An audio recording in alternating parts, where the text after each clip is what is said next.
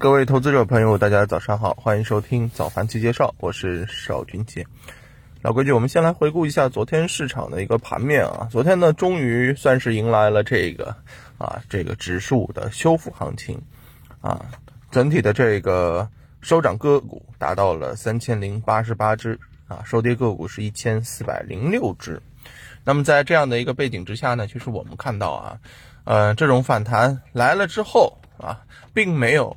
啊，这个想象当中的这么兴奋啊，嗯，认为啊，这个终于涨了啊，其实跌透了之后呢，人的这个心理啊，已经是非常脆弱了，对不对？啊，再杀好像也没啥感觉了，所以当反弹来临的时候，也就是预料之中的啊。相信很多投资者都是这样的一种感觉。那么在啊这个反弹开始之后呢，啊就意味着我们对于啊个股的这个博弈反弹应该到了一个冲刺和加速的这种阶段哈。你前面如果没有啊参与或者说趁跌的时候还想看一看啊是不是该等一等再买的，那么在这个时候呢啊你就应该知道啊落子。啊，需必须要落子了，那么要不然，那这个反弹赶不上了，对不对？啊，过年前虽然是维稳，但是反弹行情肯定是有的。那么，首先我们来说一下啊，昨天啊这个反弹的这个情况当中，上涨的品种是哪些啊？有机硅、风电、输配电、基建这些东西啊。你看，这个就是有政策的一些高成长啊，加上了一些低位低估的这个基建。当然，这个低位低估的这个基建啊，与绿以绿色基建为主的这些品种呢，它其实都是有政策的一个叠加和刺激啊，才使得。啊，当下的整体的一个啊市场在往这样的一个方向进行啊这个抄底，再博一些反弹，对不对啊？这是很明确的。那么我们此前也跟大家讲过啊，嗯，机构再去博弈或者说是挖掘个股的时候，他肯定得去找确定性，确定确定性在哪儿？行业的一个成长性、业绩情况啊，当然还有这个政策预期，对不对？行业的这个景气度啊，以及下跌的这个幅度。啊，抄底的这个位置都是他们考虑的一些确定性，那么这些确定性越是累加啊，对于他们来讲，在后面的这个成功率就越高。因为对于机构来讲，它并不缺啊这个拉升的一个资金，只是怕在拉升的过程当中没有人跟他复合，对不对？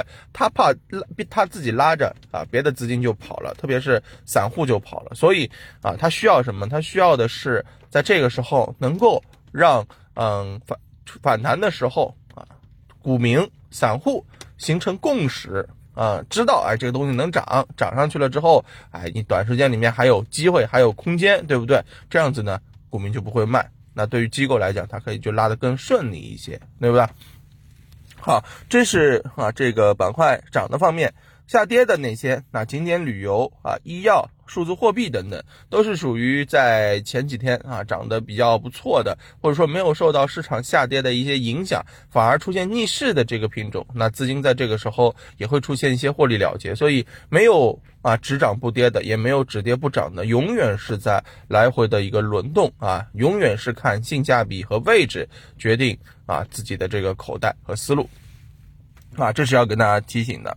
那么另外一方面呢，呃，我们也一直在跟大家讲说，那从现在来讲啊，整个无论是国内啊位置也好啊，短期的一个指数的啊这个这个指位置，以及这个啊目前的一些政策，对吧，都其实有维稳的一个作用。那外围的一些因素啊不确定性啊袭来之后呢，啊，其实对于我们来讲，只不过会对于我们的 A 股。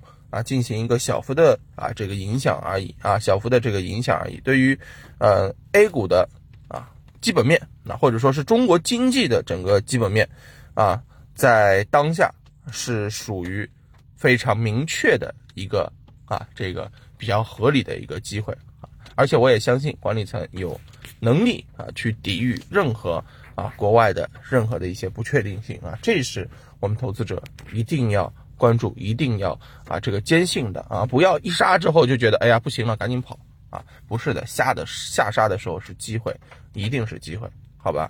那么在呃此前，我们之前已经把啊相关的这个反弹可以参与的方向，对吧？无论是一些行业还是资金的这个动向啊，甚至我们在昨天已经给大家分享了啊相关 啊，我们昨天已经给大家分享了相关一些。啊，这个啊上市公司回购的一些机会，对吧？这些都是我们可以在近期可以参与的，好吧？那当然还是哈，控制仓位啊，嗯，不要盲目的一下子扎进去。当市场的这个机会开始轮动的时候啊，首先要保持一个合理的仓位，不能仓位太低，也不能够满仓，要学会啊留有子弹去应对啊之后的一些风险。好吧，这就是要跟大家讲的。指数方面啊，我认为今天还是一个维稳反弹的这种趋势，大家还是可以积极的去寻找啊品种进行做多。好的，那上午就跟大家聊到这儿，感谢大家的收听，我们回头见，拜拜。